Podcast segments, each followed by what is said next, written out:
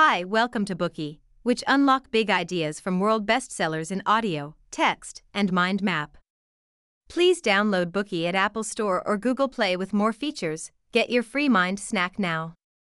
Today we will unlock F. Scott Fitzgerald's novel, The Great Gatsby. The book tells the story of the millionaire Jay Gatsby's tragic attempts to rekindle a lost romance. In 1998, the U.S. publisher Modern Library invited several critics to nominate the top 100 English novels of the century. The Great Gatsby came in second after James Joyce's Ulysses. The American poet and critic T.S. Eliot called it the first step that American fiction has taken since Henry James, while the renowned director and choreographer Tony Tanner crowned it the supreme American novel. The novel is a staple in the U.S. middle school curriculum and beloved across the country. However, when it was first published, this seminal work of literature met with a lukewarm reception. At the time, F. Scott Fitzgerald's earlier novels, This Side of Paradise and The Beautiful and the Damned, had already won him acclaim as a writer. Compared to those two works, The Great Gatsby was a commercial failure, selling fewer than 20,000 copies. It wasn't until decades later, after the Second World War, that the novel started to gain popularity. It would later become a bestseller, continuing to sell millions of copies through the 21st century. The Great Gatsby describes American society during the 1920s. After the First World War, the U.S. economy was booming. Evidence of lavish entertainment and celebration could be seen everywhere.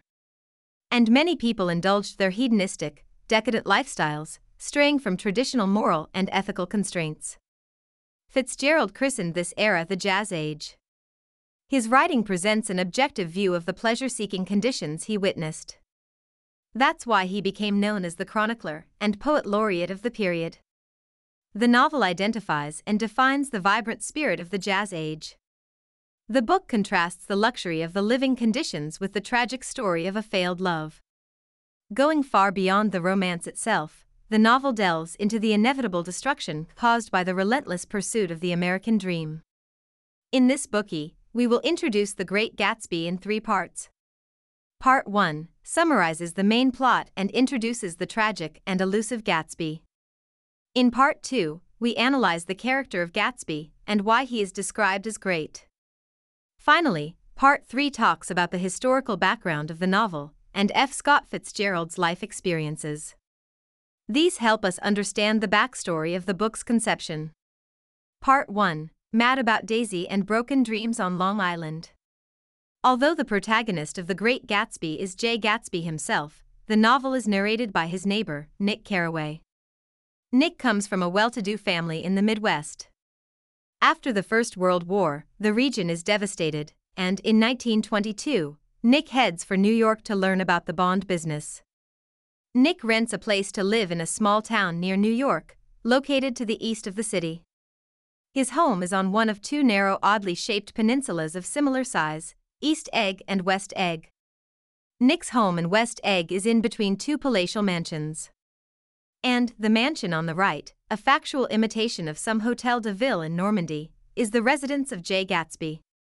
Across the bay, in the more fashionable East Egg, there is an exquisite white building resembling a palace. It is the home of Gatsby's one time sweetheart Daisy and the man she later married, Tom Buchanan. Daisy is Nick's distant cousin.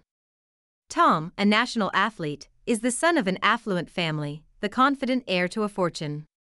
Tom is also Nick's long term friend, his college classmate. The story begins that summer when Nick receives an invitation from the Buchanans to dinner at their mansion. When Nick arrives for dinner, he finds Daisy is lounging on an enormous couch with another woman, Jordan Baker, a golf champion. After learning that Nick lives in West Egg, Jordan mentions that she knows Gatsby, Nick's neighbor. However, dinner is announced, and the topic of Gatsby is cut short. When a phone call interrupts the meal, the atmosphere becomes tense. The call is for Tom, and he goes off to speak. Daisy remains at the table and continues her normal chat with the other guests at the table. But not for long. Suddenly, she stands up and goes over to where Tom is taking on the phone. While both the party hosts are out of the room, Jordan informs Nick that Tom is having an affair and that the call will be his mistress on the line. On a later occasion, Nick and Tom take the train to New York City together. Tom leads Nick through an outlying derelict area to meet his mistress. Her name is Myrtle, and she is married to the owner of an auto repair garage called George Wilson. Tom visits the repair shop under the pretense of selling his car. Secretly, he invites Myrtle over to his apartment back in the city. Myrtle invites her sister, Catherine, and the McKees, a couple who live downstairs, to come along as well. At the apartment, everyone has a pleasant evening, drinking and chatting in the living room. Catherine says she once went to one of Gatsby's parties at his mansion. She brings up the rumor that Gatsby is related to the German emperor. Before she can flesh out her experience, she is cut short. Her remarks are the prelude to Nick receiving an invitation to a banquet at the Gatsby mansion where he will himself make Gatsby's acquaintance. Every Friday, a New York fruit vendor delivers crates of fruit to the Gatsby mansion. The mansion's spacious gardens are brilliantly lit, festooned like a giant Christmas tree. And buffet tables are garnished with an array of mouth-watering delicacies. The bar in the main salon, well stocked with all kinds of liquor, has a solid brass rail. At 7 p.m. sharp, the orchestra strikes up. Gatsby's Rolls Royce is like a public bus, shuttling the extravagantly dressed party guests back and forth, from 9 in the morning through to midnight. The melody of laughter and people's lively chat fills the main hall, drawing room, balcony, and garden. Most of the guests show up unannounced and leave too, without even seeing Gatsby in person. Nick is one of the few actually invited. His invitation, delivered by a chauffeur in a blue uniform, was very formal. At the bottom of the invitation card, the host signed his name in a majestic hand, J. Gatsby. Why did Nick get his special invitation? Nick, himself, is not sure of the reason. At the party, he runs into Jordan again, but he cannot find Gatsby. He and Jordan chat with other guests about their elusive host.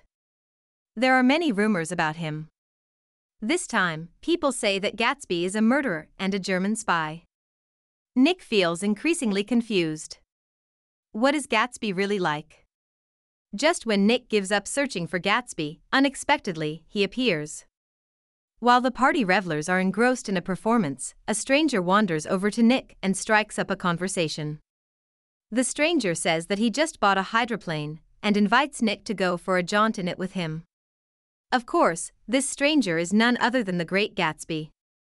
As it turns out, Nick saw Gatsby once before. On his way back home from the Buchanans the other night, he saw a man standing on the lawn, gazing up at the night sky. Nick considered approaching him to introduce himself. But, suddenly, the man made a strange gesture. In the dark, Nick saw him open his arms towards the sea. He attempted to embrace the green light in the distance coming from the Buchanan's dock far away on the shore of East Egg. A moment later, the man was swallowed by the darkness. The man was Gatsby. After his first real encounter with Gatsby, Nick continues to hear rumors about his past. According to Jordan's, Gatsby claimed that he attended Oxford University, but she doesn't believe him. Nick agrees. He doesn't believe that Gatsby comes from an affluent family. To Nick, Gatsby looks like one of the ghetto dwellers of Louisiana or East Side, New York. After several meetings, Nick becomes increasingly convinced that Gatsby's origins are not so special. Nick considers that Gatsby's lavish entertainments still make him little more than the proprietor of a fancy restaurant. In one of Nick and Gatsby's meetings, Gatsby volunteers some information about his background. He claims that he comes from an affluent family in San Francisco. He describes the city as being in the Midwest. He affirms that he went to Oxford, following the family tradition. After his parents died, he inherited a vast sum of money. To blank out the sudden loss of his beloved parents, he undertook a tour of the capital cities of Europe like a young Raja, collecting jewels, hunting, and painting. However, Gatsby's account is full of inconsistencies. Nick has to restrain himself from laughing. One notable and glaring error is the location of San Francisco, not in the Midwest, but on the west coast of the US. Notwithstanding other irregularities, Nick finds Gatsby's account of the war credible. Gatsby started as a lieutenant and, thanks to his outstanding performance, rose through the ranks to major. Towards the end of his account, Gatsby raises his voice and shakes his head with a grim smile, as if recalling the hardships of the battlefield. His demeanor is assured speaking of his army days, different from how he trips over his words when describing his time at Oxford. Later, he shows Nick the medals he was awarded by the Allied governments, as well as the photographs he took at Oxford. Nick finally believes all the details of Gatsby's life story. There is one simple reason why Gatsby confides all this information to Nick and treats him so magnanimously. He wants Nick to arrange a meeting with Daisy at Nick's home. Today we are just sharing limited content. To unlock more key insights of world class bestseller, please download our app. Just search for B O O K E Y at Apple Store or Google Play. Get your free mind snack now. Wie baut man eine harmonische Beziehung zu seinem Hund auf? Puh, gar nicht so leicht. Und deshalb frage ich nach, wie es anderen Hundeeltern gelingt, beziehungsweise wie die daran arbeiten. Bei Iswas Dog reden wir dann drüber. Alle 14 Tage neu mit mir, Malte Asmus und unserer Expertin für eine harmonische Mensch-Hund-Beziehung, Melanie Lippisch. Iswas Dog mit Malte Asmus. Überall, wo es Podcasts gibt.